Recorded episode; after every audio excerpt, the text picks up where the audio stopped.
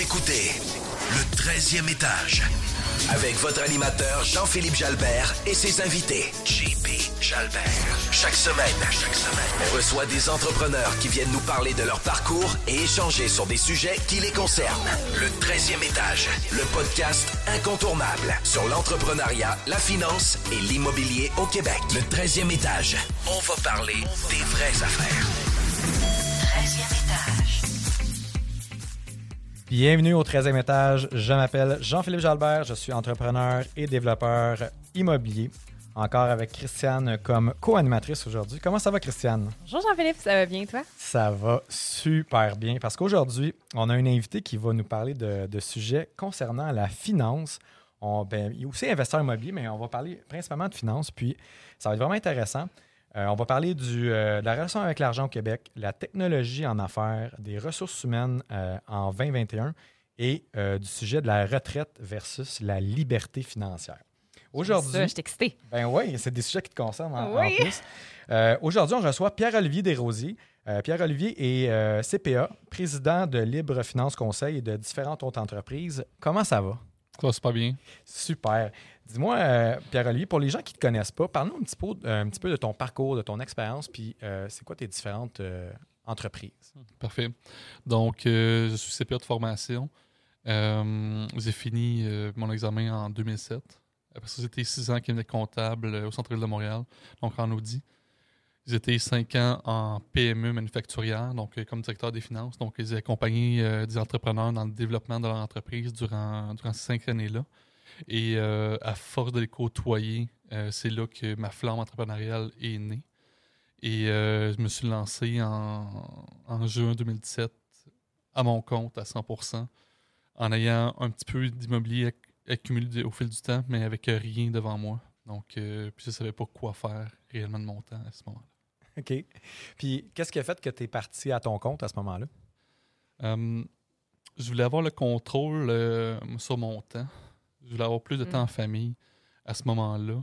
Euh, je sortais d'une grosse période où j'avais beaucoup travaillé, puis que j'avais besoin de justement pouvoir, pouvoir contrôler le volume de temps que je pouvais consacrer au, au travail pour finalement me rendre compte que l'entrepreneuriat, tu ne contrôles rien de toute façon. Donc, On pense qu'on ben, on contrôle un peu, mais on, on se trouve à quand même travailler. euh. Puis parle-moi un petit peu de tes entreprises, parce que toutes tes entreprises commencent par libre. Parle-nous un petit peu de chaque entreprise, puis de comment c'est né un peu. Puis euh, pour les gens qui vont le visionner sur YouTube aussi, c'était habillé. euh, puis, on va parler de ça, puis je pense que c'est un sujet qui est la liberté financière, qui, est un sujet qui, est de plus en plus euh, ben, à la mode, puis de comment arriver là. Puis, on va commencer avec les entreprises. Parle-nous de tes différentes entreprises, qu'est-ce que ça fait? Puis on, va, on, va aller, on va partir de là. Parfait. Donc, euh, le Finance Conseil, qui est un cabinet comptable 100% numérique.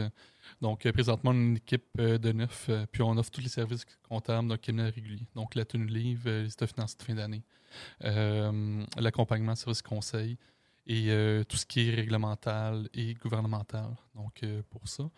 Et euh, il y a aussi les finances coaching, que c'est vraiment de la- de l'accompagnement de la formation pour travailleurs autonomes, entrepreneurs, tout ce qui est lié aux outils technologiques, tout ce qui est au niveau des finances, euh, la comptabilité, donc pour ça la fiscalité. Euh, puis, en fait, Libre Finance, c'est né durant mon, mon road trip et en famille qu'on a fait en 2018. Puis, en fait, le, le pourquoi, c'est que je voulais avoir une entreprise que je pouvais gérer de n'importe où dans le monde euh, en ayant le contrôle sur mon temps, euh, en construisant ma liberté financière, puis en, en pouvant être présent à tout moment auprès de ma famille. Puis euh, c'est là que dans l'année, en fait, entre le moment que j'ai quitté mon emploi, puis le moment qu'on est parti en road trip, on- disons que c'était une année difficile. Puis, euh, en fait, il a fallu que je construis- reconstruise mes finances durant cette année-là.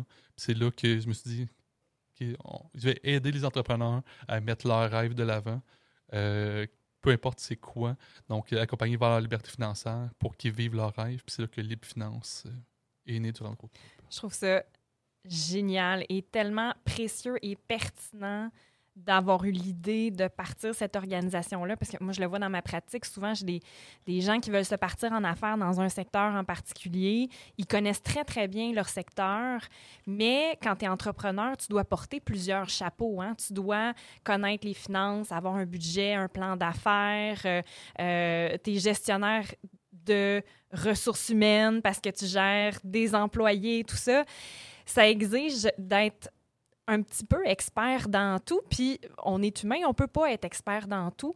Donc, euh, d'a- d'avoir euh, une ressource comme ton cabinet pour justement les aider, au moins à se structurer du côté de la finance, je trouve ça génial. Moi, je, je- trouve que c'est important d'en parler, puis euh, d'essayer de, de, de- travailler vers une meilleure littératie financière euh, pour- tout le monde, mais euh, pour les entrepreneurs, euh, parce que c'est tellement important et significatif dans, la, la solidité de leur projet, la viabilité de leur projet. Oui, vraiment. Puis les secteurs économiques accompagnent bien puis beaucoup jusqu'au démarrage. Donc jusqu'au jour 1 de l'entreprise, il y a un bel accompagnement. Quand ils sont en croissance, mais il y a des incubateurs qui peuvent les accompagner. Ils ont les ressources financières pour pouvoir le faire. Mais dans la période de 0-5 ans, débrouille-toi.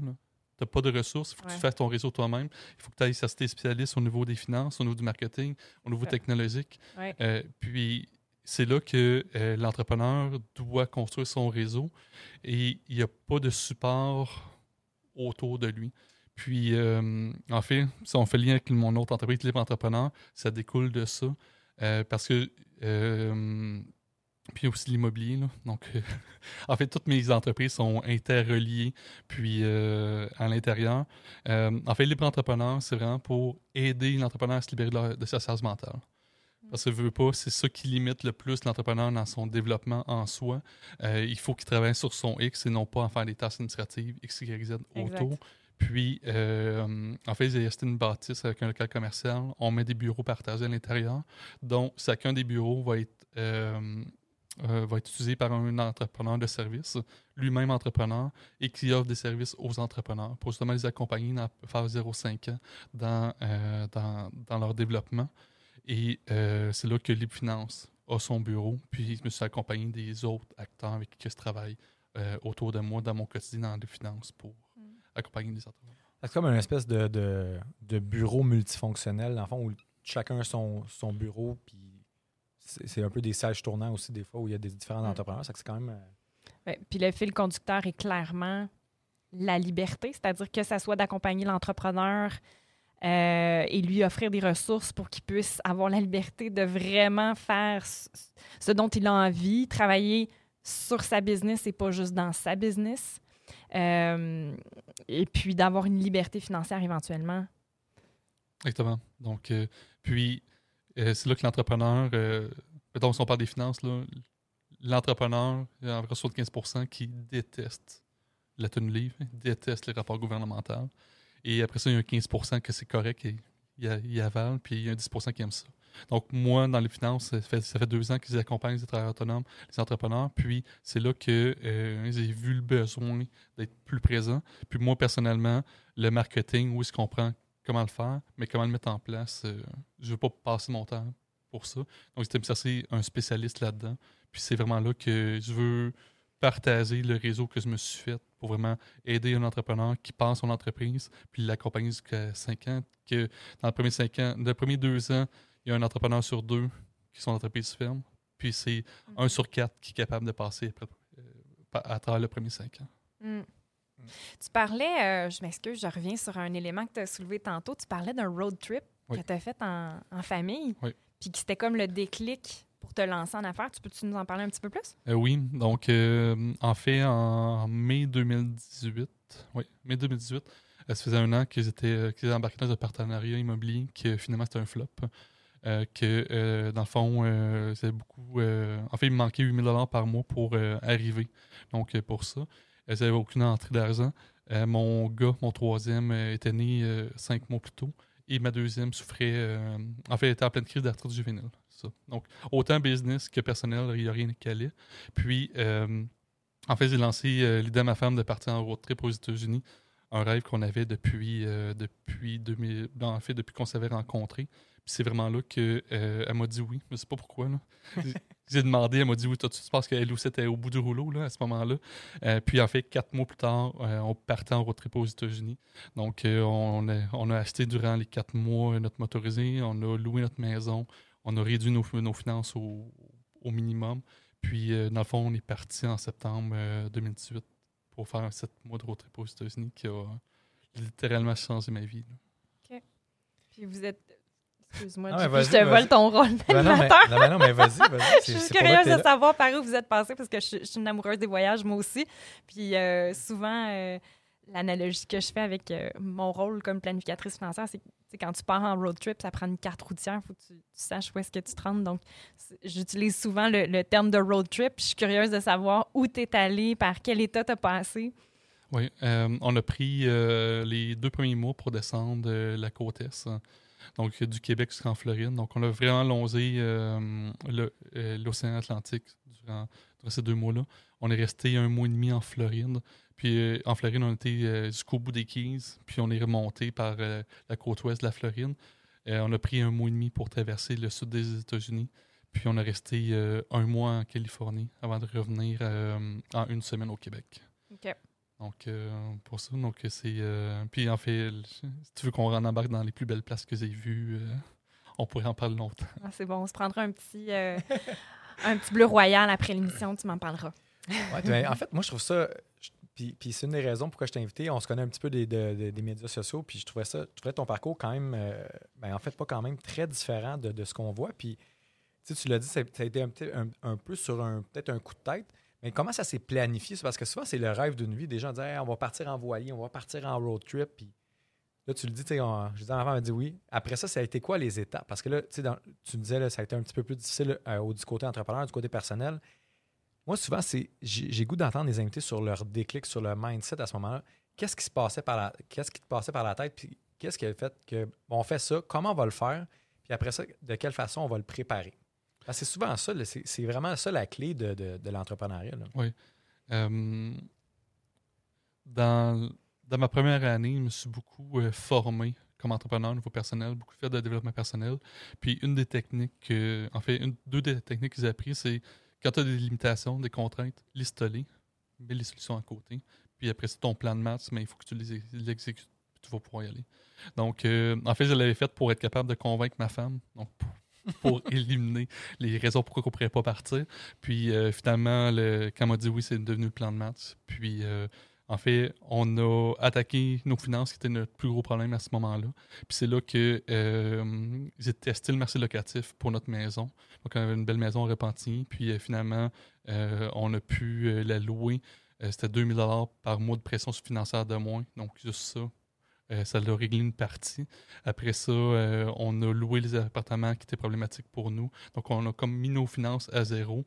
Puis, euh, on avait un coussin de 50 000 en arrière qu'on s'est dit qu'on allait décaisser 2 000 par mois le temps qu'on allait en avoir. Puis, donc, ça nous donnait deux ans devant nous de, de liberté en soi sans devoir travailler. Puis, c'est vraiment à partir de ce moment-là qu'on s'est attaqué au reste parce qu'on savait qu'au niveau des finances, ben, on était correct. Ouais, on avait, dans le fond, le- la, la pression était enlevée sur les épaules. Puis après ça, comment ça s'est orchestré, ce voyage Parce que c'est quand même la préparation, de partir avec les enfants en motorisé euh, pendant sept mois. euh. En fait, notre, euh, notre plus vieille avait 5 ans quand on partait. Donc, euh, on a fait euh, sa première année sur, euh, sur la route. Donc, ma femme, qui était en congé de maternité à ce moment-là, a pris le rôle de professeur aussi.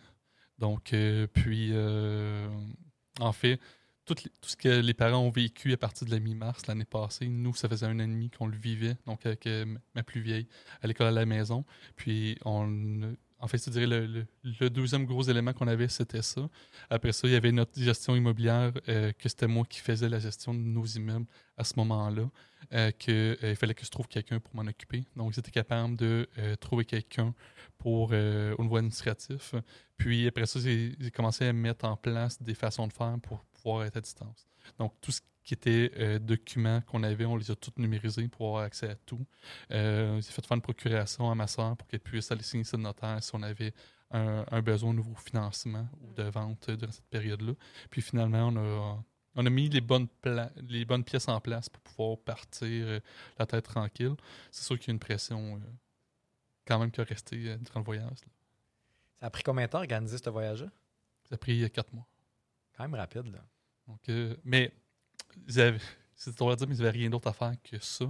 Parce que je sortais de mon, mon partenariat, puis ils n'avaient rien devant moi. Ma femme était en congé de maternité. Donc, on- ils n'avaient pas de, de, travail à faire, autre que travailler là-dessus.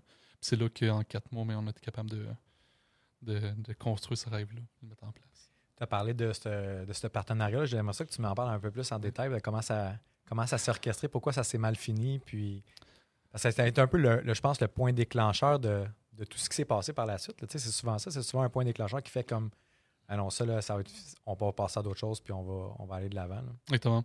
Euh, en fait, quand je suis parti de mon emploi en, juin 2017, euh, c'est vraiment. Euh, je savais pas vers quoi que je m'en allais, puis j'ai embarqué trop vite dans un partenaire. Donc, euh, j'étais déjà en immobilier, je voulais devenir plus actif en immobilier. Euh, je me suis associé avec un partenaire à ce moment-là. Puis finalement, je m'associais pas pour les bonnes raisons, lui non plus. La communication n'a pas fonctionné. Puis au bout de, au bout de six mois, ben, les avocats étaient déjà dans le dossier pour nous séparer. Aïe, aïe, aïe. Quand tu dis les, pas, pas les bonnes raisons, c'était quoi? Euh, on y allait tous les deux pour l'argent, mais je me connaissais pas assez pour connaître mes valeurs à ce moment-là. OK. Puis mes valeurs n'étaient pas au niveau des finances. C'était plus pour avoir du temps auprès de ma famille. Puis c'est là que euh, les contraintes sont arrivées euh, directement. Excellent. Ouais. Ouais, vas-y. Chapeau pour euh, avoir eu la, la réceptivité d'apprendre de cette expérience-là, justement, pour mieux définir c'était quoi ton, ton why, c'était quoi la raison euh, de pourquoi tu voulais te lancer en affaires. là. Ah, tout à fait. Parce que quand tu. On en a parlé dans un autre épisode déjà, puis souvent, c'est. Puis on, on, on en- on en a parlé dans, dans le mien aussi, où des fois, tu te dis, ben, je veux faire ça pour telle raison, puis tu te rends compte que c'est pas la bonne raison.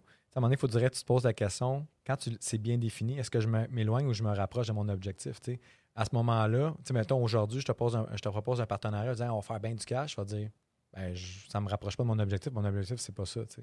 Je- fait que, tu sais, juste d'évoluer là-dedans. Puis là, ça prend souvent une expérience négative. là. Comme, puis tous les entrepreneurs qu'on reçoit, c'est souvent ça. C'est une expérience négative qui fait que Hey, là, c'est pas vrai que je vais me faire chier toute ma vie à faire ça. Ou, euh, euh, ou, tu sais, après ça, je me retourne d'abord. C'est souvent, ça arrive jamais de. C'est rare que ça arrive de juste euh, Ah, je suis devenu entrepreneur euh, parce que c'était dommage le fun. Puis ça, ça, ça passe souvent de- d'un déclic qui est ben, souvent négatif ou un, un partenariat qui on progresse de ça. Puis c'est là qu'on apprend le plus souvent. là. Fait que, en effet, c'est tout à ton honneur. Puis en plus de, de revirer et de dire Bon, ben, gars, on part euh, sept mois, puis euh, on va aller changer les idées. Avec trois enfants. Ah, c'est c'est euh, incroyable. dans un motorisé de 24 pieds. Donc, euh, on- disons que la proximité, euh, on l'a vécu. Qu'est-ce que ça a été l'expérience pour les enfants là-dedans? Moi, j'ai goût d'aller là, peut-être. euh, Est-ce que ça, le- ça les a ouverts à, à un autre mode de vie? Puis au niveau de leur. Sais, quand même à bas âge de, de vivre ça, ça, ça doit être quand même formateur. Oui, puis dans le fond, il y a l'aspect de nouveauté que, veux, veux pas, c'était nouveau à tous les jours, qu'est-ce qu'on faisait. Donc là, présentement, je le vois parce que ça fait un an qu'on est au Québec. Puis tout ce qui est nouveauté qui arrive dans leur vie, ils prennent du bon côté, puis ils l'avancent, puis ils, ils- font avec par rapport à ça. Puis c'est comme des défis supplémentaires. Euh, mon gars, il avait sept mois quand on est parti. Puis, euh, en fait, euh, il vivrait dans le parc, là, avec les jeux d'eau, avec. euh, puis là, l'été est revenu, donc c'est pour lui, c'est vraiment la place qui triple le plus dans le monde, c'est ça. Donc, euh, c'est là que, que je vois que c'est pas. euh, puis mes enfants sont aussi euh, rapprochés. Donc, les, les trois jouent ensemble. Quelque chose que mes deux plus vieilles ne faisaient pas avant qu'on parle. Donc, pour ça, parce que leur, leur ami, c'est sa, sa soeur, son frère. Ça crée une synergie. Là. Excellent. Parle-moi de tes business un petit peu, puis de, de quelle façon tu te distingues de tes compétiteurs? Si tu l'as dit, euh, ton bureau euh, comptable est entièrement numérique avant le COVID. Tu étais déjà un, précurseur de, tout ça. J'ai goût que tu, me parles un peu des différentes entreprises puis en quoi ils se distinguent parce que tu as quand même un, horizon puis une, business qui, des business qui sont différentes quand même. Là, de... Euh, oui, en fait, au, niveau de les finances, on dessert les travailleurs autonomes, les entrepreneurs, puis les investisseurs immobiliers. Donc, directement. Puis, en fait, pourquoi que je dessert cela? C'est que moi, personnellement, j'ai passé par les trois, puis je suis toujours investisseur immobilier, toujours entrepreneur. Puis, euh, c'est là que je connais la réalité de la personne de l'autre côté de la table. Donc, euh, c'est là que quand on se parle d'investisseur immobilier, euh, oui, ça peut parler de financement, de fiscalité, mais la gestion des opérations, de, son day-to-day, euh, automatiser les de, de ses loyers, mais je peux y en parler, puis je peux lui dire aussi comment que moi je le fais, puis comment le mettre en place pour lui, pour justement sauver du temps, puis automatiser ses façons de faire. Tout à fait. Parle-nous, tu en as parlé un petit peu, mais parle-nous des, problématiques ou des enjeux que tu as vécu dans ta carrière d'entrepreneur. En fait, il y a eu ma fin de partenariat, donc pour ça. Mais pour, euh, pour les finances, euh, j'ai attendu trop longtemps pour embaucher ma première personne. Ce qui a fait en sorte que, euh, voilà un an, je, je l'embauchais. Puis, sincèrement, elle aurait dû rentrer six mois plus tôt. Donc, euh, parce qu'il y a beaucoup de choses que je, je, je reportais en avant. Ils étaient beaucoup pris dans l'opérationnel. Puis, euh, mon entreprise serait pas au même niveau présentement s'ils auraient eu cette personne-là de plus six mois, six mois avant. Euh, c'est là que, depuis ce que je travaille pour travailler sur, on dit souvent de travailler sur son X, là. donc travailler où que on est vraiment bon. Puis euh, c'est là que je me suis entouré des bonnes personnes autour. Puis je pense que la meilleure décision que j'ai pu prendre dans l'année, c'est justement embaucher puis grandir euh, mon équipe Puis pourquoi tu avais attendu? par peur. OK. Donc, euh, pas confiance en moi par rapport à ça. J'avais géré des équipes par, par le passé, puis c'était pas quelque chose que j'aimais faire nécessairement. Puis, j'avais, c'était un défi que je voyais gros, plus gros que c'était en réalité. Puis finalement, euh, je me suis fait coacher, j'étais capable de passer à travers cette contrainte-là. Puis, euh, je suis vraiment content maintenant. Dans tes autres enjeux, tu m'avais marqué demande énorme en service conseil, mandat de la part de nouveaux clients, surtout au COVID. En quoi c'est un enjeu? Euh, croissance folle au début, au début du, de la crise du COVID l'année passée.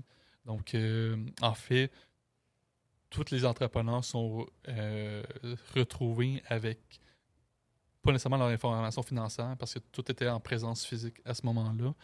Euh, les cabinets comptables surchargés à ce moment-là aussi. Les, euh, les conseils au niveau de toutes les mesures gouvernementales n'étaient pas nécessairement analysés au fur et à mesure par les grands cabinets. Donc, moi, qu'est-ce que j'ai fait, c'est qu'à chaque fois qu'il y avait des mesures gouvernementales qui sortaient, euh, je faisais un live Facebook euh, l'après-midi ou le soir. Puis ça faisait en sorte que euh, je vulgarisais les mesures gouvernementales qui sortaient. Puis ça a fait en sorte que c'était hyper attractif. Parce que le monde, à ce moment-là, à part être sur Facebook pour ça, les nouvelles, il n'y avait rien d'autre à faire que ça. Donc, euh, en fait, la demande pour le service conseil a explosé à ce moment-là, avec tout le temps les mandats qui viennent, donc les fins d'année, les tenues de livre. Puis, j'étais tout seul. Fait que si on comprend bien, depuis un an, tu as engagé 8-9 employés dans, cette, bus- dans, dans- dans les différentes business. Oui, exactement. Donc, dans les finances, en, en, embauché sept personnes, puis il y a ma femme qui s'est jointe durant l'été. Quand même, hein? Tu m'avais marqué aussi foncer jusqu'à l'épuisement. Dans- Tu m'avais donné quelques dates. J'ai goût que tu me parles de ça. C'était avec donné quoi comme date? Mai 2012, avril 2017, mai 2018. Euh, en fait, c'est à toutes les euh, toutes ces dates-là, ça a été mes fins d'emploi, mes fins de projet par le passé. Donc, euh, je me suis donné ju- jusqu'à m'oublier, puis vraiment euh, avoir besoin de repos avant de recommencer euh, là-dessus, puis avoir besoin de carrément changer dans quoi que, que je travaille. C'est sûr que de l'autre côté, j'ai beaucoup appris là-dessus, puis je me connais beaucoup mieux grâce à ces moments-là. Mais en fait, puis justement, je l'ai fait trois fois, là, ça me tente pas quatre fois. là. Donc c'est là que mes décisions maintenant, je les, vois- je les prends plus tôt en avance que être confronté puis, puis manger le coup de quatre dans la face. là. Ouais. Meilleure planification dans, dans les opérations, peut-être. Oui, exactement. Parle-moi de tes, tes grandes forces, tes succès. Euh, je dirais le road trip, c'était mon plus gros euh, succès. La création de l'épinance aussi. Donc, euh, pour ça, euh, au, niveau, euh, au niveau immobilier, c'est-à-dire mon premier achat immobilier, c'était mon plus gros succès jusqu'à maintenant. Euh, parce que, le, de un, je ne savais pas qu'est-ce que je faisais à ce moment-là. J'ai acheté, puis finalement, j'ai acheté un deal, donc un, un 4 logements en 2013. Puis, depuis, j'ai retiré euh, quatre fois ma mise de fonds initiale. Mais je ne savais pas qu'est-ce que je faisais à ce moment-là. Là, depuis 3-4 ans, je sais qu'est-ce que je fais en immobilier. Mais c'est vraiment là que c'était un, un superbe succès pour moi. Puis comment ça a commencé l'immobilier? Tu en as parlé un petit peu tantôt. Parle-moi un petit peu de. de dans le fond, tu étais à ce moment-là un- un- dans un cabinet comptable, je pense, à peu près dans le timing, là, mais qu'est-ce qui a fait que tu as décidé de, de t'orienter un petit peu vers. euh, de diversifier vers l'immobilier? Euh, en fait, euh, ça faisait un an que j'avais quitté le cabinet comptable. Euh, J'étais parti du centre-ville de Montréal à euh, Saint-Félix-de-Valois, donc en, en pleine campagne dans la Naudière. Et disons que les salaires n'étaient pas les mêmes. Et euh, c'est là que euh, j'ai, euh, comme tout bon comptable, j'ai fait mon suivi de ma valeur nette annuellement. Et c'est là qu'en un an, ma valeur nette n'avait pas pro- progressé. Donc, euh, c'est là que je me suis dit, ben, ça me prend quelque chose pour augmenter ma valeur nette. Et euh, j'ai commencé, je ne sais pas pourquoi, j'ai pensé tout de suite à l'immobilier pour être capable d'avoir du cash flow supplémentaire, à me créer de la valeur. Puis c'est là que euh, je suis parti en vacances euh, cet été-là euh, pour deux semaines. Puis en revenant de mes vacances, mais j'avais une offre d'achat sur un 4 logements. Puis deux mois après, acheté mon premier 4 logements. Excellent. C'est quelque chose qu'on qu'on parle, ben, on parle. On, dit souvent en blague, nous autres, sur les médias sociaux, avec Jean-Sébastien Lebel, qui va être au show aussi, l'importance de la valeur nette. Mais honnêtement, je pense que c'est tellement un bon conseil.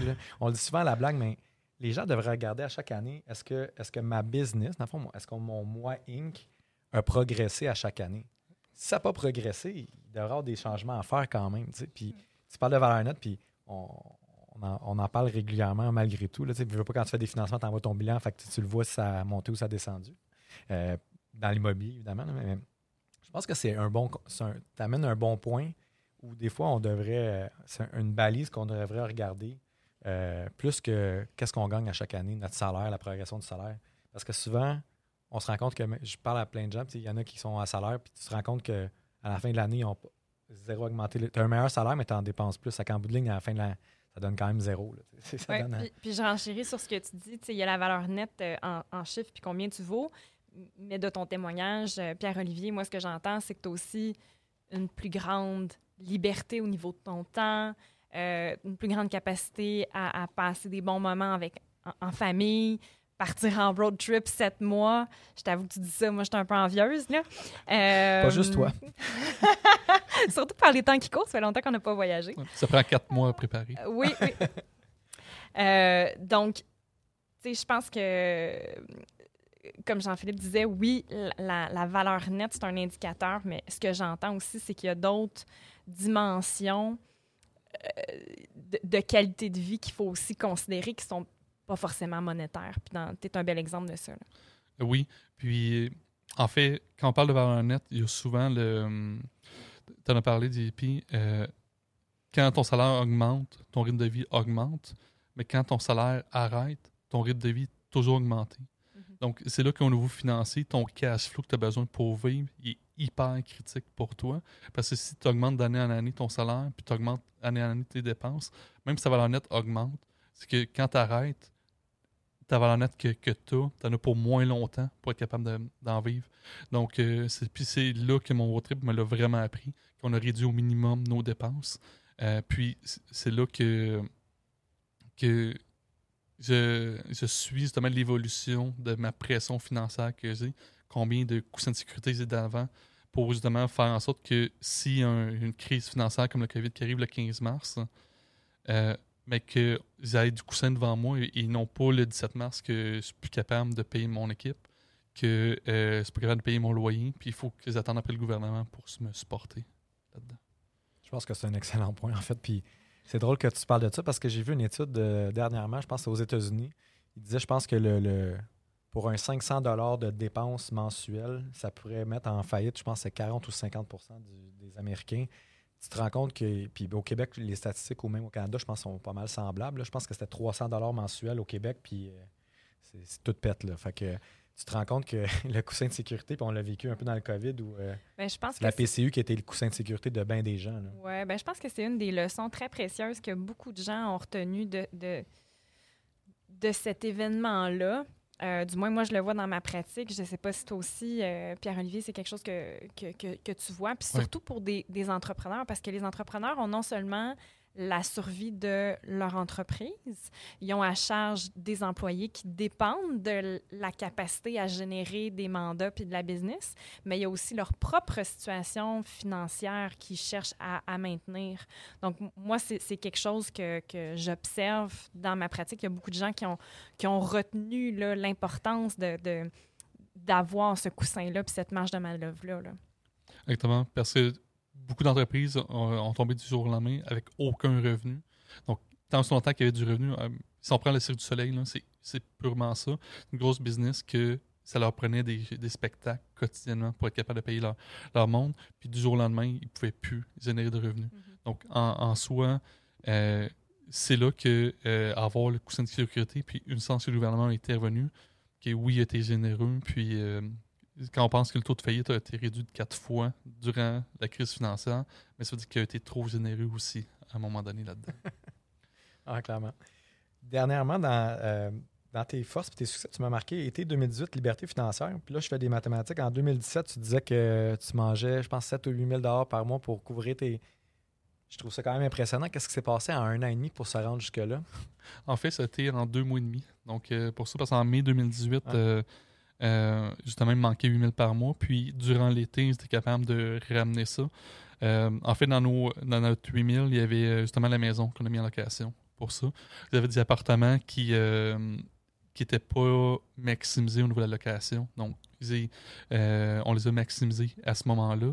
Et en fait, on avait plein de dépenses de cartes de crédit superflues, des abonnements qui passaient, que oui, ça nous apportait quelque chose, mais rien par rapport à notre objectif de partir en road trip. Donc, on s'est désabonné. Euh, on a coupé tout ce qui était resto, qui était quand même un bon budget à ce moment-là. Donc, en fait, on a vraiment décortiqué l'ensemble de nos finances. Euh, que, euh, en fait, on avait un rythme de vie à près de 12 000 par mois familial à ce moment-là, qu'on a ramené à 4 000 en l'espace de deux mois et demi en coupant toutes les sources. Vous avez réorienté et réattribué ces ressources-là vers vos vraies priorités. Exactement. Donc, mm. euh, pour ça, qui était vraiment notre grande cible de pouvoir partir la tête tranquille mm. euh, en septembre 2018. Vous autres, vous aviez un objectif précis en tête, mais je pense que n'importe qui, c'est un exercice qui en vaut la peine pour n'importe qui, parce que c'est facile au quotidien quand tu es dans la, la, la, folie de justement du quotidien, puis la, la vie, on, on va à un rythme qui est souvent un petit peu fou. Puis des fois, je pense que c'est important de s'arrêter, de faire une pause, puis de réévaluer tout ça. Puis de se poser la question, de dire ça, bon, je dépense ça pour ça, c'est comme une habitude, mais est-ce que c'est vraiment une priorité pour moi? Est-ce que je pourrais pas l'attribuer ailleurs, que ce soit vers un voyage ou pour euh, éventuellement se partir une business ou se bâtir une mise de fonds pour un, un achat d'immeuble? Je pense que c'est un exercice qui en vaut la peine, même si on n'a pas un objectif précis comme toi, tu en avais un qui était de partir. Exactement. Puis, euh, puis je pense que dans la dernière année, justement, il y a beaucoup de monde qui l'ont appris ça à la dure. Euh, puis euh, je crois qu'on fin mars, début avril, tout le monde était là-dedans au niveau de leur business, au niveau personnel. puis je pense que c'était le moment où que c'est plate à dire, mais tout le monde a été mis dans ses propres comment se dire ça? Ses propres euh, pattern un peu Oui, exactement. Donc, euh, c'est pas une décision passée qui n'étaient peut-être pas les meilleures pour eux, puis qu'il a fallu qu'ils cassent leur pattern, justement, pour mm-hmm. être capable de ramener, puis faire en sorte que euh, ils, perdent pas sur leur maison, leur business. Ouais. Tu sais, qu'est-ce que tu dis par rapport à épurer? Tu sais, je reviens souvent à l'exemple, dans le temps que j'étais en finance, on donnait souvent cet exemple-là de café. Tu sais, mettons le café à chaque jour. Tu sais, des fois, on, ne réalise pas, tu sais, quand on parle de budget, puis à un moment donné, il y a un moment où tu, c'est des choses qui ne dérangent pas. Mais à un moment donné, quand tu dans, as des objectifs, ben, on parlait, mettons, exemple, euh, un café par jour. Ben, c'est 5 pièces par jour. 5 pièces, c'est rien. Mais 5 pièces, c'est 25 pièces par semaine. Tu as 52 semaines dans l'année. Tu as deux semaines, tu étais en vacances, et tu ne vas pas prendre tes cafés à chaque jour. Mais juste ça, tu te rends compte que tu viens de brûler, je sais pas, 1000, 1200 pièces par année pour du café. Peut-être que tu peux prendre à la maison, l'amener dans ta tasse. Tu sais, c'est des exemples niaiseux. je, fais souvent de la, micro... Euh, objectivation, là, ou en tout cas, ça, là. les gens ont compris. Mais, tu sais, puis je pense que ça, c'est un petit exemple, mais ça soit un resto, un resto à 200 pièces mettons, par semaine, ou 100 pièces par deux semaines, ou 200 pièces par deux semaines, tu te rends compte qu'à la fin de l'année, c'est 2, 3, 4, 5, 10 000 pièces Puis ça, c'est de l'argent net. Là. Ça, ça en prend 20 000 là, pour, euh, ben, ou plus ou moins 15 000, 16 000 Ouais. pour aller chercher ce même montant-là. C'est incroyable. tu sais. Des fois, les abonnements, tu parlais des abonnements. Ben oui, c'est ça, les paiements automatisés. Tu n'as même pas y pensé, ça passe tout seul sur le compte. Ouais. Je pense que ça peut être un conseil des fois pour des gens qui disent Hey, j'ai pas de mise de fonds, mais des fois, des petits, des petits changements donnent quand même un, un grand impact, surtout pour les plus jeunes. Des fois, on ne réalise pas, mais tu sais, moi, quand j'étais plus jeune, mes amis sortaient d'un club. Ben, c'est 200$ piastres par soir. 200$ de... quand on gagne 500 dans ta semaine, c'est fou pareil. C'est débile. Fait que, c'est des fois, c'est des petites choses. Mais quand tu regardes sur le long terme, sur le nombre de répétitions, c'est incroyable. c'est de l'argent en tabarnouche. Là. Exactement. Puis, euh, puis, par exemple, on a été capable de, baisser à 48 000 par année notre rythme de vie. Mais avant ça, on dépensait peut-être pour 12 000 par année de restaurant. Donc, ça, c'était l'équivalent d'un cinquième de notre budget d'avant qu'on était capable de disparaître. Puis ça, fait, si on fait, on continue ça, c'est, on peut travailler seulement 4 jours sur 5 en évitant le resto. Donc, c'est là que ça, ça peut aller vite en termes d'impact dans notre quotidien. Puis sur- surtout avec euh, les, euh, les programmes gouvernementaux, quand tu baisses ton revenu familial, mais les subventions, euh, surtout quand tu as des enfants, là, ouais. augmentent vraiment rapidement. Ils appellent ça être fiscalement pauvre. Oui, exactement. Ça, ça devient euh, très riche euh, à la fin. Mhm. Dans le net. On avait déjà fait des. euh, je sais pas si ben, tu, tu- tu dois avoir vu là, les calculs de, tu sais, de, de revenus familiaux. Quand tu descends en bas de 60-70 000, c'est incroyable. Ça fait vraiment, vraiment une grosse optimisation au niveau de qu'est-ce qui reste à la fin. Exactement. En fait, euh, on va rentrer dans les chiffres. Là, moi et ma femme, on se déclare chacun 25 000 par année de, de revenus. Ce qui fait en sorte que pour chacun de nos enfants, on a environ entre 8 et 9 000 de subventions euh, d'allocation canadienne pour enfants, puis euh, la portion québécoise. Donc, ça fait en sorte que notre revenu net, on en a pour 75 000. Puis avec 75 000 de revenu net, on vit bien avec ça. Mhm. Donc, euh, c'est là que des fois, la, la- la- la deuxième personne dans le couple qui d'être à la maison, au final, peut rapporter plus en termes de net euh, pour, euh, pour le couple. Puis après ça, quand tu es travailleur autonome, entrepreneur incorporé, tu es capable de jouer justement avec ta fiscalité. Puis c'est là que, euh, en fait, que la liberté se crée. là. Ah, Mhm. Tout à fait. Ça revient à la même affaire qu'un chiffre d'affaires en, en affaires. Tu peux avoir un gros Ouais. chiffre d'affaires, mais ça dépend qu'est-ce qui reste à la fin. Au niveau personnel, c'est la même chose. Quand on, quand on a des bons conseils en fiscalité ou un, un bon comptable qui est capable de, de faire des, des scénarios, de dire, gars, si tu, mettons, tu fais 10, 15 000 de plus, mais tu perds ça, dans le fond. Des fois, ça fait quand même une grosse différence aussi. Que je pense que c'est quand même intéressant de parler de ça, en fait, là, parce que moi, c'est quelque chose qui m'allume beaucoup.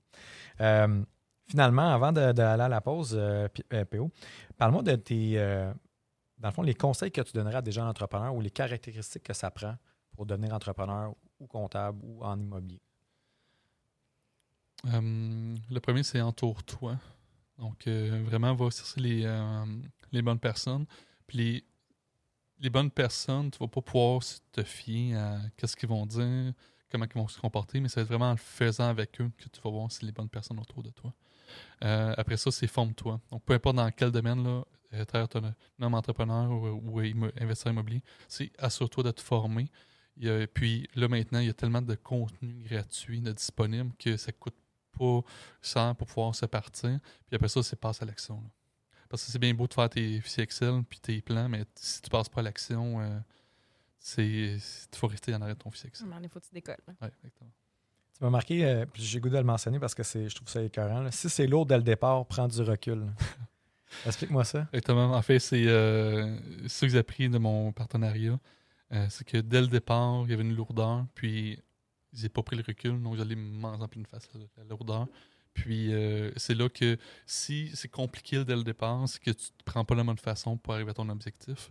Euh, ta, ta cible peut être très claire. Le chemin que tu prends, on s'en fout un peu pour que tu te fasses du fun à l'intérieur. Mm. Donc, euh, c'est là que c'est en prenant du recul que tu vas être capable de-. Tu m'avais marqué, ben oui, tout à fait. Puis je regarde ton nom, puis je suis comme, ça aussi, j'ai goût que tu me l'expliques. Les limitations que tu as sont dans ta tête, tu en avais parlé un petit peu précédemment, mais je pense que c'est un, un Christy de bon conseil. là. Souvent, on, on se met des barrières nous-mêmes dans, dans face. là. Oui, exactement. Puis, euh, en fait, c'est. Oui, il y a les autres qui peuvent t'influencer autour de toi, mais la première limite que tu as, c'est directement qu'est-ce que tu as dans ta tête. Puis, si tu es capable de passer à travers ça, mais tu n'auras pas de limite, puis tu vas pouvoir foncer vers, vers tes objectifs. On peut peut-être réitérer ce que tu as dit tantôt, puis j'ai trouvé ça vraiment nice de mettre tes des, des- des objections puis mettre la solution à côté. C'est- je pense que des fois, c'est sais, souvent, c'est manque d'argent. Mais qu'est-ce que je peux faire? J'ai ça, ça, ça. Ah, dans le fond, j'ai les solutions. C'est juste que des fois, on veut faire un petit peu d'aveuglement volontaire, peut-être, puis on est notre propre limite. là. Je pense que c'est c'est vraiment un, un bon conseil là, que tu nous avais donné tantôt que je vais prendre. Même moi, des fois, des fois, je les écris pas, puis des fois, juste de l'écrire, des fois, on dirait que ça, ça peut peut-être euh, régler les- la pression, justement. Là. Je vais le retenir. Mais là-dessus, c'est déjà la pause. Fait qu'on va se revoir euh, euh, ensuite avec les différents sujets que tu voulais nous parler.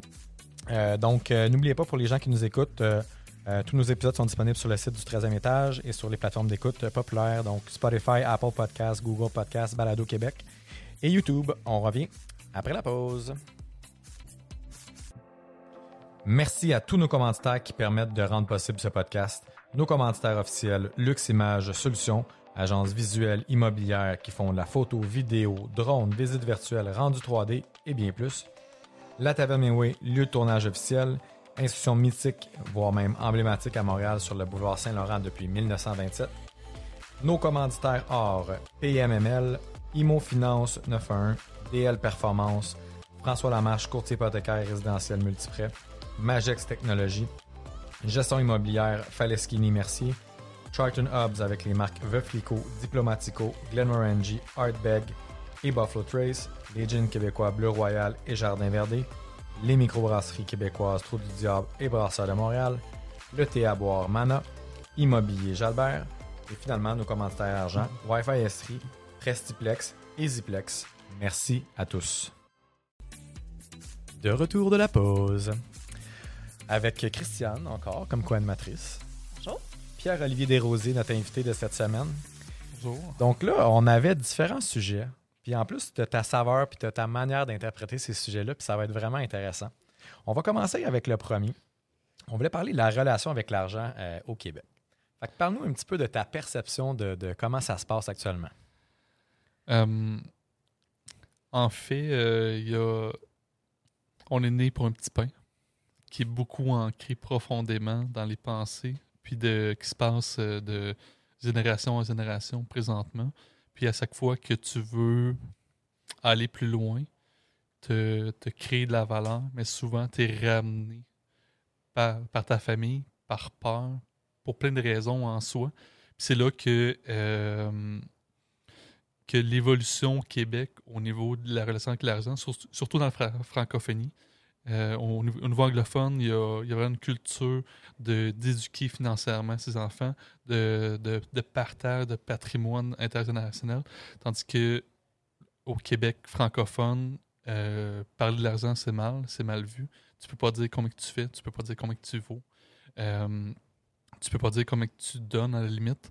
Puis euh, c'est vraiment là que euh, à partir du moment que tu mets en sourdine ces, ce, ce bruit de fond-là, mais que tu es capable de, de, de te servir de l'argent comme un outil pour arriver à construire tes rêves, construire tes libertés, puis vraiment euh, réaliser tout ce que tu veux dans la vie. Est-ce que tu penses que c'est appelé à, pas disparaître, parce que je pense que c'est pas à de disparaître, mais est-ce que tu penses que c'est appelé à changer avec les nouvelles générations qui s'en viennent, qui sont peut-être un peu plus, en tout cas, de ma perception, peut-être un peu plus matérialiste, où l'argent, c'est pas un problème, mettons, pour les milléniaux, pour dire de montrer les belles choses, de- d'avoir des, des grandes ambitions? Euh, oui, ça va changer. Par contre, je crois pas que la mode actuelle au niveau des milléniaux est dans le bon sens. Parce que l'argent est beaucoup vu comme euh, un besoin présentement pour assouvir ses autres besoins et non pas un outil pour arriver à ses fins. Puis c'est à partir du moment que, le que ton mindset change de. C'est juste de l'outil. C'est juste de l'argent. Puis on s'entend, s'il y aurait personne qui aurait inventé de l'argent, on n'en aurait pas de besoin présentement. C'est vraiment une fabulation qu'on s'est créée. Ouais. L'argent, moi je le dis souvent, l'argent, c'est une conséquence de, des actions que tu vas prendre ou des, des- des- des décisions que tu vas prendre dans ta carrière. La journée que tu arrêtes de travailler pour l'argent, l'argent va venir parce que c'est une conséquence des actions ou des étapes ou des, ben, des échecs aussi, des, des- des bonnes ou des mauvaises décisions que tu vas prendre, comme année va faire que tu augmentes ou tu descends ta valeur nette ou de, de ton entreprise. Je pense que peut-être que je pense que tu apportes un bon point que peut-être qu'on voit encore le, autant le matériel, on a besoin de bien du cash pour avoir un gros char. T'sais, encore une fois, on parle souvent d'actif versus le passif. Là, puis tu t'en parlais un petit peu de la valeur nette, mais l'immobilier, c'est- ça aussi. Quand on achète, il y a des gens qui payent. C'est une source de revenus qui est différente, Mm. qui, qui amène un, ben, une indépendance, une liberté financière qui, qui peut, euh, après ça, tu en as parlé un petit peu, enlever la pression. là. Souvent, les gens, on parle souvent de- du rat race. Ben, je pense que c'est souvent ça qui arrive. tu sais, Les gens euh, en faire, tu sais, c'est la, la toune là, de vulgaire machin, là, faire plus de coke pour euh, travailler plus, travailler plus pour faire plus de coke. tu sais. À un moment donné, tu fais tout le temps en rond, là, tu sais, ça n'arrête jamais. Mm. Je pense que c'est. Mais- Pierre- Ouais. Pierre-Olivier, tu es, papa de trois enfants. Et là, tu parles de d'éducation financière. Qu'est-ce- Est-ce que tu as des choses concrètes, des, des, des, euh, des moyens d'enseigner ou déjà en parler avec tes enfants à la maison? Euh, oui. Euh, en fait, ma plus vieille, euh, elle a 8 ans présentement. À partir du moment qu'elle a eu 3 ans, puis était apte à commencer à comprendre, je la- je- je l'amenais chez le notaire, je l'amenais voir mon directeur de, compte pour qu'elle puisse comprendre puis être dé- déjà immergée là-dedans. Donc, pour vraiment être capable de, de voir si elle a de, un, de l'intérêt pour ça, peut-être le développer, mais aussi voir que euh, je je fais pas juste travailler en arrière de mon bureau, d'autres choses. Puis, euh, qu'est-ce qui est le fun, c'est que tous nos immeubles maintenant sont euh, dans un rayon d'un kilomètre autour de la maison. Donc, on, on les voit, je vous en parle par rapport à ça. Donc, je les aimerais déjà savoir. Puis euh, là, euh, mes deux plus vieilles ils sont en train de, de séparer quel immeuble va à qui. Donc, euh, 8 ans, puis que- quel âge l'autre? euh, cinq ans. C'est quand même drôle, ça. Ouais. Ceux qui font les avis de renouvellement maintenant. C'est eux qui envoient les relevés en début d'année. Les relevés 31, c'est eux qui vont importer euh, à pied. non, mais, je trouve ça je- le fun, moi. moi aussi, puis je trouve ça toujours intéressant de, euh, comme entrepreneur, mais aussi comme parent, tu sais, de, de voir c'est quoi les petits trucs ou euh, les moyens que, que d'autres prennent pour enseigner la, la finance. Parce que euh, moi, j'ai un petit garçon de 6 ans et demi, puis moi, je crois où j'essaye de lui enseigner à épargner, à dépenser, mais aussi à donner. Parce que je pense que c'est un équilibre entre ces trois-là qui, qui, qui, est important. C'est tout aussi important d'apprendre euh, aux enfants, aux gens, à dépenser de manière responsable que d'économiser de manière responsable. Tu sais, on parle de, liberté. Euh, Jean-Philippe, on, va parler de retraite aussi. C'est pas juste de pelleter de l'argent pour le futur aussi. C'est important d'avoir un équilibre puis d'avoir une, liberté financière à toutes les étapes de la vie. Puis je pense que c'est important, en, ayant bien appris de dépenser, économiser et donner, je pense que c'est là où on peut y arriver plus facilement. Oui, exactement. Puis, je pense que c'est- pressé par l'exemple aussi. Donc, par rapport à ça, parce que je veux pas, autant qu'on parle de placement, qu'on parle de comptabilité ou de fiscalité, c'est abstrait en soi. C'est pour ça qu'avec mes enfants, je passe par l'immobilier, parce qu'il y a, il y a l'immeuble en soi. Euh, puis, ma- en fait, ma, deuxième, qui a, qui a 5 ans, euh, elle a, je pense qu'elle a compris dans les derniers mois que quand on achète un immeuble, c'était pas pour aller habiter dedans. C'était pour être capable de, louer pour qu'il y ait quelqu'un qui nous paye l'immeuble qui nous reste un peu à, la fin du mois pour pouvoir en acheter d'autres pour ça. C'est sûr que dans les derniers deux, deux ans, on a déménagé cinq fois. Là. On est en road trip et tout ça. Donc, tu peux la comprendre. Mais en réalité, c'est là que c'est avec des actions concrètes que je pense que on, est capable de semer des bonnes graines, puis de, faire en sorte que euh, l'enfant va évoluer en, en comprenant l'aspect financier de toute décision. Donc, euh, puis, euh, ah, tu me, fais- penser, durant le road trip, euh, quand il y avait des bonnes journées, il y avait le droit à euh, 2 chacun.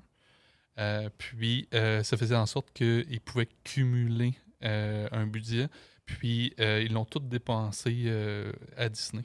Donc, euh, pour ça, notre premier arrêt en Floride, ça a été Disney. Puis, c'est Disney. euh, ma plus vieille voulait absolument acheter une Barbie à Disney directement. Donc, elle l'a acheté là avec son argent. Et sa sœur a attendu le lendemain et en a acheté trois, dans, trois identiques dans un marché à l'extérieur de Disney. Directement. Belle leçon, hein? Belle leçon. Ah, mais- Ouais, ben, moi, c'est un sujet qui me concerne beaucoup, puis je trouve que c'est important. Puis, puis c'est vrai, tu tu sais, tantôt, quand tu disais défense, c'est pas. euh, c'est pas. euh, c'est dur à, visualiser pour un enfant parce que de plus en plus, la- l'argent ben, est, plus, euh, plus physique. L'argent, c'est. Tu regardes le sol dans ton compte, puis dans le fond, cet argent-là est où? oui, dans les faits, est emmagasiné quelque part en, réel, mais c'est dans le coffre de la Banque du Canada. Là, même quand tu vas aller chercher ta propre argent, c'est difficile aujourd'hui. Il faut que tu appelles d'avance, faut que tu leur dises, puis là, il faut qu'ils te fassent. C'est, compliqué. Mais c'est dur pour un enfant de, de- de saisir ça. tu sais, Une carte de crédit, euh, un REER, un CELI. L'argent, ça, pour eux, c'est. si Tu passes la carte, puis ça passe, puis l'argent, c'est payé, puis c'est réglé. tu sais. Fait que c'est. Je pense que c'est bon de, de- de montrer aussi des fois que ben là, tu as un immeuble, il y a des gens qui habitent, des gens qui donnent de l'argent, mais tu sais, ils voient quand même pas. tu sais, c'est- Pour un enfant, c'est c'est touché. C'est pas tangible. Ouais, exactement. Exactement. Puis là, ma plus vieille, a- elle, elle comprend une notion de mathématiques présentement. C'est un peu plus complexe qu'elle apprend en troisième année. Puis là, je sens justement que dans peut-être une couple de mois, un ou deux ans, je vais pouvoir lui en parler un peu plus profondément, puis lui montrer des chiffres, puis elle va commencer à comprendre c'est quoi. Quelque chose que moi, j'ai appris en cinquième secondaire, rapidement, dans le cours d'économie euh, familiale. Euh, ben, je vais pouvoir l'inculquer au fur et à mesure. Puis si elle l'apprend euh, en 5-6 ans avant que moi je l'ai appris, qu'elle puisse le mettre en application, mais ça va être super. Tout à fait. À 10 ans, on va faire les analyses de tes immeubles. Oui, exactement. J'avais goût, ben, par rapport au sujet avec l'argent, évidemment, tu es comptable, puis toutes tes, tes entreprises sont basées sur euh, la liberté. J'ai goût qu'on parle de retraite. C'est quoi. Puis tu as des clients. Comment tu vois ça, le concept de la retraite? Euh, La retraite, pour moi, c'est à partir du moment que tu n'as plus besoin de travailler pour souvenir à tes besoins. Vraiment, tes besoins de base, que tout se paye tout seul pour ça. Pour moi, ça fait deux ans que je suis retraité et j'ai jamais travaillé plus que dans les deux dernières années. Donc, euh, euh, en fait, c'est là que je, je travaille de projet en projet présentement. Je me fais de- du fun continuellement par rapport à ça. Puis c'est pour moi, euh, vu que je peux ne plus me soucier au niveau de mes besoins personnels sont couverts euh, par ce que, que je génère, mais c'est là que je, peux mieux gérer mes projets. J'ai plus de fun, j'ai plus de latitude pour pouvoir avancer. Puis, euh, en fait, je l'ai réalisé quand, euh, quand, quand l'entreprise pour laquelle je travaillais, on a resté une autre, entrepre- un- autre entreprise. Le monsieur avait lancé l'entreprise à 68 ans parce qu'il s'emmerdait, c'est lui. Puis là, il était rendu à 82 ans. Puis euh, c'était sa santé. Pourquoi il arrêtait? Parce que sinon, il aurait continué euh, encore. Puis c'est là que pour moi, la, la retraite, c'est pas une date, c'est pas 65 ans. C'est vraiment à partir du moment que tes besoins de base sont couverts. Puis après ça, fais-toi le fun pour améliorer ton rythme de vie. Si tu veux avoir un, bateau à 2 millions, mais à partir du moment que tes besoins de base sont, sont couverts, mais amuse-toi dans des projets pour y arriver, pour te le payer ça. Mais tu n'as pas besoin d'attendre 65 ans puis d'avoir 5 millions dans ton compte pour pouvoir vivre. Tout à fait. Puis dans, mon ancienne vie de, de- en finance où on rencontrait des clients aussi, puis je me rendais compte que souvent c'est une ligne d'arrivée pour, pour bien des gens, puis il n'y a rien de l'autre bord de la ligne d'arrivée. Les gens souhaitent, puis il y a aussi le concept peut-être des, des- des régimes à prestation déterminée là, qui sont, sont appelés En à voie de disparaître. dispersion. là. Ouais, ben, ah, ben, oui, parce que c'est Extrêmement bon. coûteux pour un employeur. Tout à fait. Puis, puis je pense que, tu sais, souvent, euh, tu parlais de fun, puis je pense que les gens souvent s'oublient aussi. C'est comme, bon, mais gars, je- il me reste cinq ans. là. Puis on entend souvent les gens dire, il me reste trois ans, il me reste deux ans, il me reste un an. Comme un compteur. Puis les gens, puis pour en avoir parlé à plusieurs, allez, c'est- quoi, quoi vos projets de retraite? Ben, ils ne savent pas qu'ils vont faire. On va voyager, on va jouer au golf. OK, c'est beau, mais tu tu voyageras pas pendant six mois. Tu vas faire quoi du reste de ton temps? Souvent, les gens sont mal préparés. Peut-être, Christiane, tu peux embarquer là-dedans. Tu sais, de, de clients. je pense que la retraite, souvent, ça a été vu comme un, ultimatum. C'est comme on arrive à 65 ans. Bon, après ça, on fait quoi? On va se bercer. Euh, Attends, on va se bercer. Puis pendant tout ce temps-là, les gens, on dirait comme vont vivre pour les enfants, vont faire, vont faire attention, mais tout le long, ils ne vivent pas. Puis souvent, je l'ai vécu avec des, des anciens clients, des clients qui décèdent, bang, retraite, trois mois, six mois, paf, cancer, bing, ben, trois mois, c'est fini. C'est arrivé avec plusieurs reprises où la personne a économisé toute sa vie, en a profité à- au compte-goutte, puis finalement, tu arrives à la fin, à la retraite, puis bang, tu pognes une maladie, merci, bonsoir. C'est incroyable. C'est pour ça que la notion d'équilibre est importante. Tu sais, Puis tu soulèves un bon point. Je pense que le concept de la retraite a beaucoup évolué depuis l'image traditionnelle, justement, du petit couple euh, sur son, son perron en avant, dans une petite chaise qui, euh, qui se berce, puis qui regarde les petits oiseaux. On, est loin de ça, tu sais. Euh, puis c'est pour ça que du moins l'approche que j'ai dans ma pratique à moi. Puis ce que j'entends de toi, Pierre-Olivier, c'est aussi vers ça, vers quoi tu travailles. tu sais, c'est d'avoir une liberté financière de faire ce que tu, ce que tu aimes, peu importe où tu es dans, dans la vie. Euh, puis c'est de prendre les moyens, puis les stratégies, et mettre en place les stratégies pour y arriver. Exactement.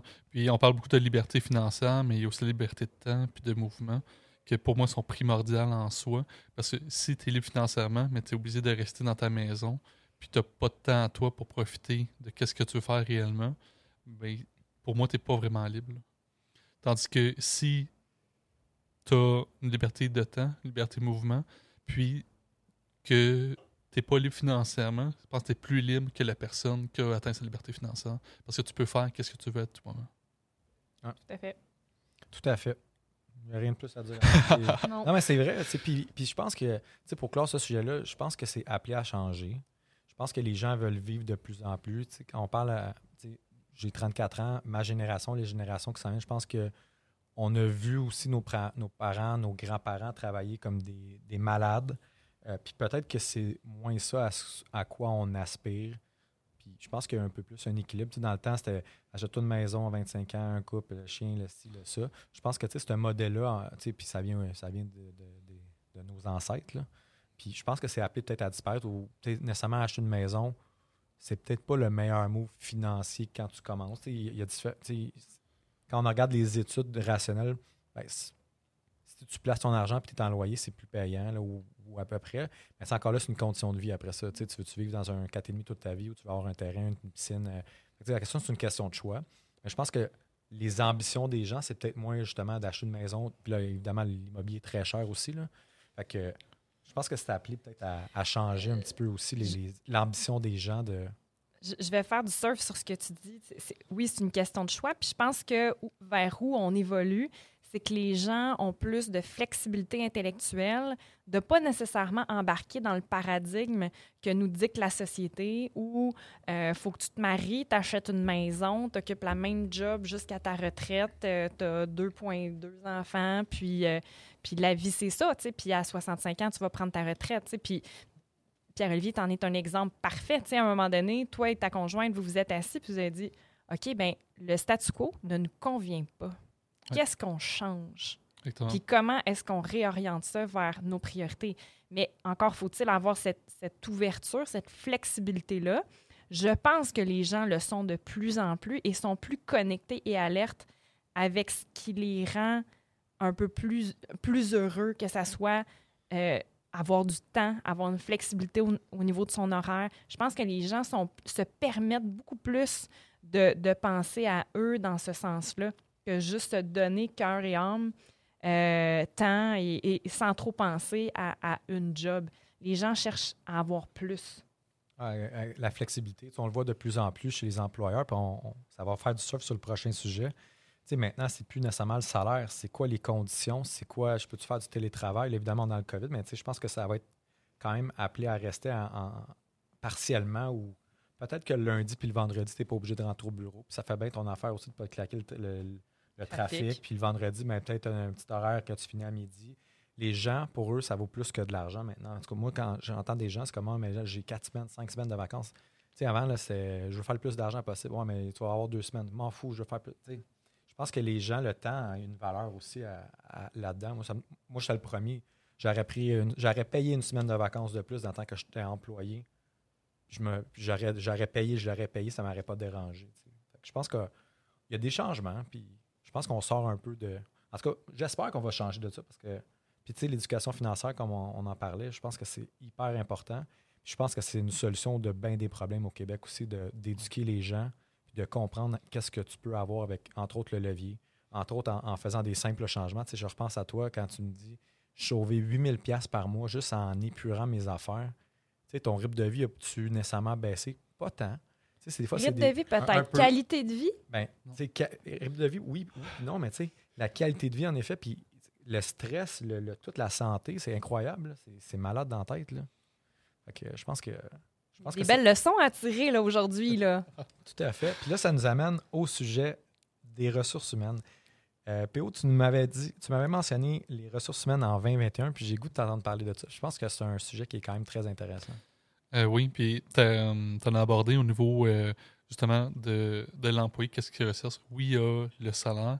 Par contre, il y a tout ce qui est autour. Puis si, je, je pense que le- quelqu'un qui est insatisfait de son emploi présentement euh, va avoir la messe plus courte que quelqu'un d'une vingtaine d'années au niveau de la recherche d'emploi, qui va pouvoir quitter. Puis on, on- le voyait avant la dernière année que euh, en moyenne, quelqu'un reste en poste entre 3 et 4 ans, donc euh, pour ça. Puis souvent, ça va aller en, en s'accentuant.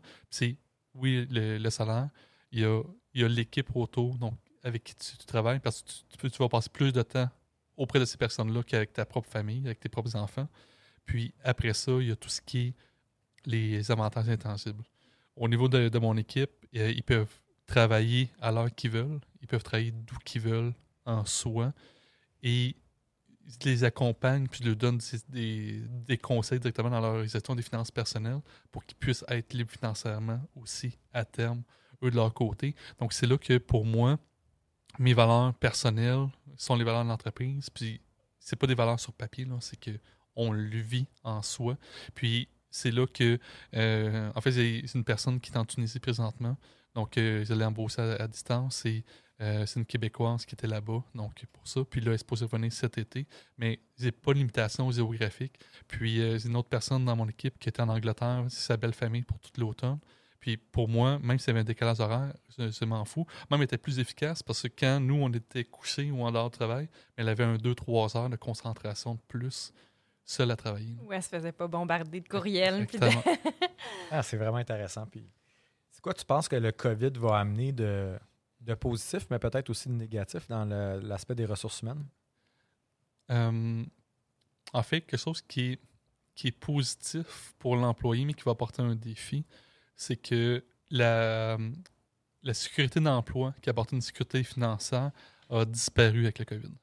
Donc, pour ça, euh, le 15 mars, quand les employeurs n'étaient plus capables de payer leurs employés, puis qui ont dû justement mettre le monde à, pied, puis que tout le monde se revirait vers le gouvernement pour survivre, mais là, il n'y avait pas d'autre choix.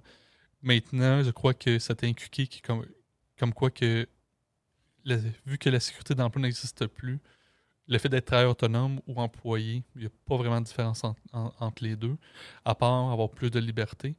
Euh, être entrepreneur également. Puis c'est vraiment là que euh, je crois qu'il y a des personnes qui restaient dans des emplois par le passé, que là maintenant ils vont faire le saut pour être autonome, puis faire vraiment qu'est-ce qu'ils aiment, puis peut-être faire qu'est-ce qu'ils aiment pour plusieurs clients différents.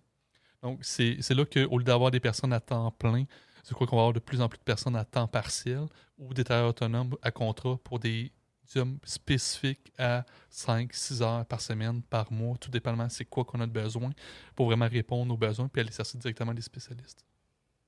Je pense que c'est un bon point. En fait, parce que je pense que l'organisation du travail a changé aussi. On parle de télétravail. Là, on est à l'aube du, grand déconfinement qui s'en vient cet été. J'ai hâte de voir de quelle façon ça va s'orchestrer à l'automne si réellement on s'en va, on va vers la bonne direction. Mais ça va être dur, je pense, de ramener les gens à travailler au bureau. Il y a des gens qui aiment ça. Il y a des gens qui, aimaient aussi la liberté puis le, télétravail. Je pense que ça. J'ai hâte de voir de quelle façon euh, ça va, ça va s'orchestrer tout ça, honnêtement. Parce que tous ceux qui, qui travaillent au centre-ville de Montréal, qui se tapaient un 6-7 heures de trafic par semaine, qui l'ont plus depuis un an, je sais pas ça va être quoi leur réaction quand il va falloir qu'ils se le retapent à l'automne. Je pense que c'est partagé. J'en- suis un exemple. Mon bureau est au coin de Pélé-Sainte-Catherine. là. Tu peux difficilement être plus dans le temps que ça. là. Puis honnêtement, là, moi, ma, ma journée ou mes deux journées par semaine où je peux décoller de ma table de salle à dîner, de voir des vraies personnes, là, pas juste en Zoom puis en virtuel, et que ça me fait du bien. J'aime ça voir mon équipe. J'aime ça être dans mon bureau puis pas euh, justement avoir des sources de distraction euh, ou euh, à la maison, bon, c'est facile de dire Ah, je vais partir me brasser de lavage. Ah, je vais faire un, croque- un croque-pot. Ah, je vais faire ci, je vais faire ça. Ah, je vais, je vais aller dehors euh, faire mes plates-bandes. Ou, euh, tu sais, puis bon, je prends. Des fois, c'est important aussi de prendre des petites pauses. Là, fait que moi, c'est- ça, mes petites pauses. Là, je vais bouger, je vais, je vais dehors, mais. Mais juste de, En tout cas, moi, le, le- j'aime bien le mix des deux. Puis je, je pense que je pas la seule, mais e- effectivement, euh, je pense que les deux euh, ont des avantages et des désavantages. Donc, ça, ça va être intéressant de voir euh, comment ça va se dessiner. Vraiment, parce que, mais, mettons, ceux qui travaillaient en bureau avaient tout le temps des discussions autour de la machine à, café. Puis vraiment, le, comme le non-verbal de la personne, tu le voyais. Tu n'avais pas besoin d'avoir une discussion en Zoom avec pour pouvoir le sentir. Tandis que depuis un an, ben, on l'a pas, ça. Puis ça, ça manque à beaucoup de personnes. Puis, je veux pas, depuis un an, il y a beaucoup de personnes qui ont changé d'emploi. Donc, il y a beaucoup de nouveaux qui n'ont même pas rencontré en personne encore leurs collègues de travail. Puis même moi, en ayant une équipe 100% virtuelle, 100% à distance, puis en fait, c'est du monde un peu partout au Québec présentement, mais on a une, ren- une- une rencontre d'équipe la semaine prochaine pour tout se voir en personne parce que ce, le- ce lien-là physique, il va falloir le garder. là. Absolument. Non, je suis 100% d'accord. Mais je pense que il va y avoir, il va avoir un, résidu des deux quand même. Puis je pense que nos comportements ont changé aussi. Exemple, on parlait de notaire tantôt. Moi, moi là, j'apprécie vraiment beaucoup le notaire à distance. Me déplacer euh, en voiture pour aller signer un papier quand je peux faire ça en ligne, ça, ça me dérange. Tu sais, je trouve que c'est une belle.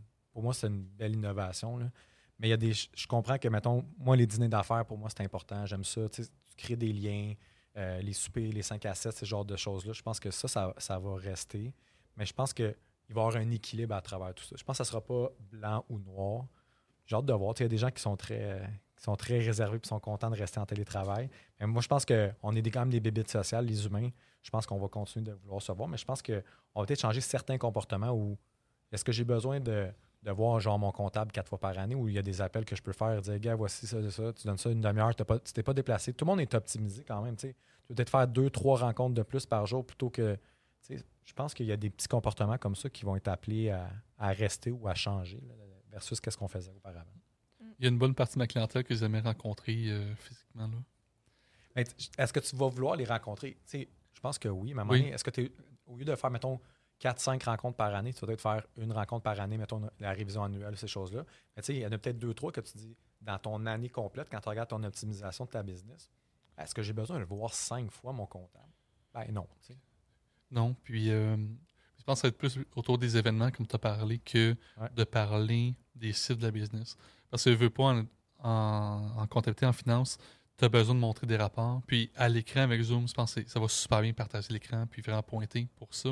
En physique, oui, ça se fait, mais je pense qu'on ne peut pas être aussi précis qu'on peut l'être présentement. Par contre, pour le côté social, puis le développement de ta clientèle, c'est sûr qu'il va falloir que ça revienne. là. Ah, Je suis 100% d'accord. J'ai hâte de voir euh, tout ça euh, s'orchestrer. Honnêtement, ça va être quand même. euh, T'en le diras. Ouais, ça va être quand même spécial. C'est déjà la fin, malheureusement. Merci beaucoup, euh, PO, pour ton partage. Je pense que ça a été euh, très instructif pour, euh, pour beaucoup de gens qui vont nous écouter. Merci à Christiane euh, pour la co-animation. Je te Ça me laisse fait euh, plaisir. Ben la oui. question là, depuis que François a lancé Ben cette euh, oui. Ben tradition. bon, on, on le sait, ton dernier road trip, c'était sept mois aux États-Unis. C'est quoi ton prochain? Où tu pars? Je pars dans quatre semaines pour sept semaines aux États-Unis. Donc euh, là, ça fait un an que notre motorisé il dort à Los Angeles. Ah. Puis on va le récupérer, on va faire la côte ouest américaine vers, euh, vers le Canada. Donc euh, on est vacciné, on part, puis euh, on va se faire du fun. Ben, bonne route. On va te souhaiter un bon voyage. Merci à tous pour votre écoute. On se voit la semaine prochaine au podcast Le 13e étage, au, au 13e étage parce qu'on va parler des vraies affaires.